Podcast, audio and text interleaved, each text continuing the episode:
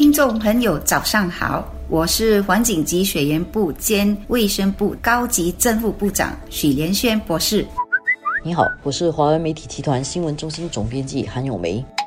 环境及水源部将二零幺九年定为迈向零废弃年，希望建立广大的环保意识和鼓励国人进行回收和珍惜资源。今年，环境及水源部和国家环境局将推出首份零废弃总蓝图，蓝图将详细说明政府在未来几年的主要方案。为了鼓励大家再循环和掌握正确的回收方法，我们推出了 Recycle Right 正确回收行动。另外，政府也准备了两百万资金，资助减少废弃物的基层活动和项目。其中也包括了迈向零废弃津贴。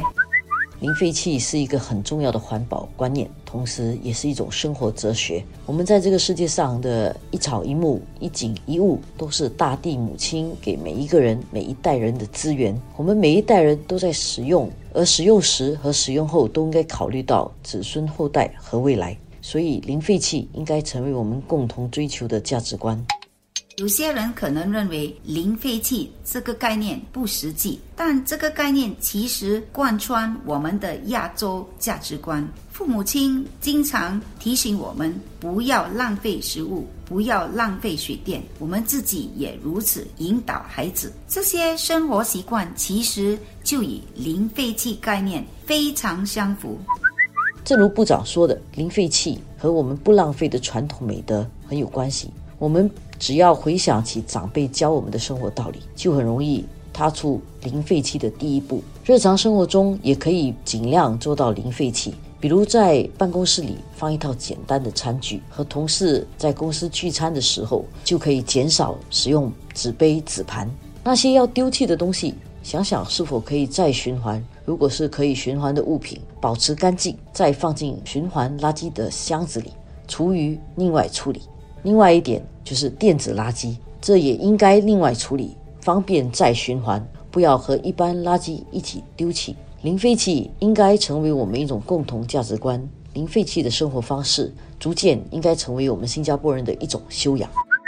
怎么迈向零废弃呢？这个事情知易行难，就是说知道很容易，行动比较困难，特别是要贯彻，就更要。坚定的意志，因为随手乱丢东西是不需要思考的。可是好好处理用完之后的东西，则需要一定的修为和修养。比如说，很多在祖屋里长大的人都知道，家里厨房有一个小小的门的，打开之后，只要把东西丢下去，垃圾就不见了。有公德心的人会把垃圾包好再丢下去，没有公德心的人就随手丢进去，这对迈向零废弃是不利的。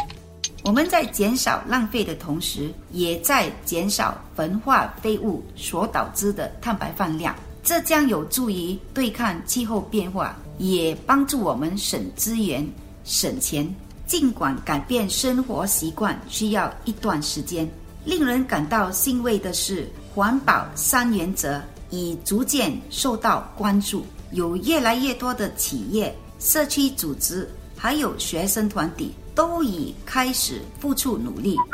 一般民众需要有零废弃的概念，同时也要有一些基本的知识，比如说要知道垃圾箱的颜色有什么意义，特别是蓝色垃圾箱，也就是垃圾回收箱，丢到里面的垃圾应该是可以循环的，而可以循环的东西应该要尽量保持干净，特别要记住不要把没喝完的水瓶，还有厨余等会污染其他东西的垃圾丢到蓝色垃圾箱里。如果这些厨余啊和饮料弄湿了，那些纸张、垃圾袋等等啊，特别是衣服，就无法回收了。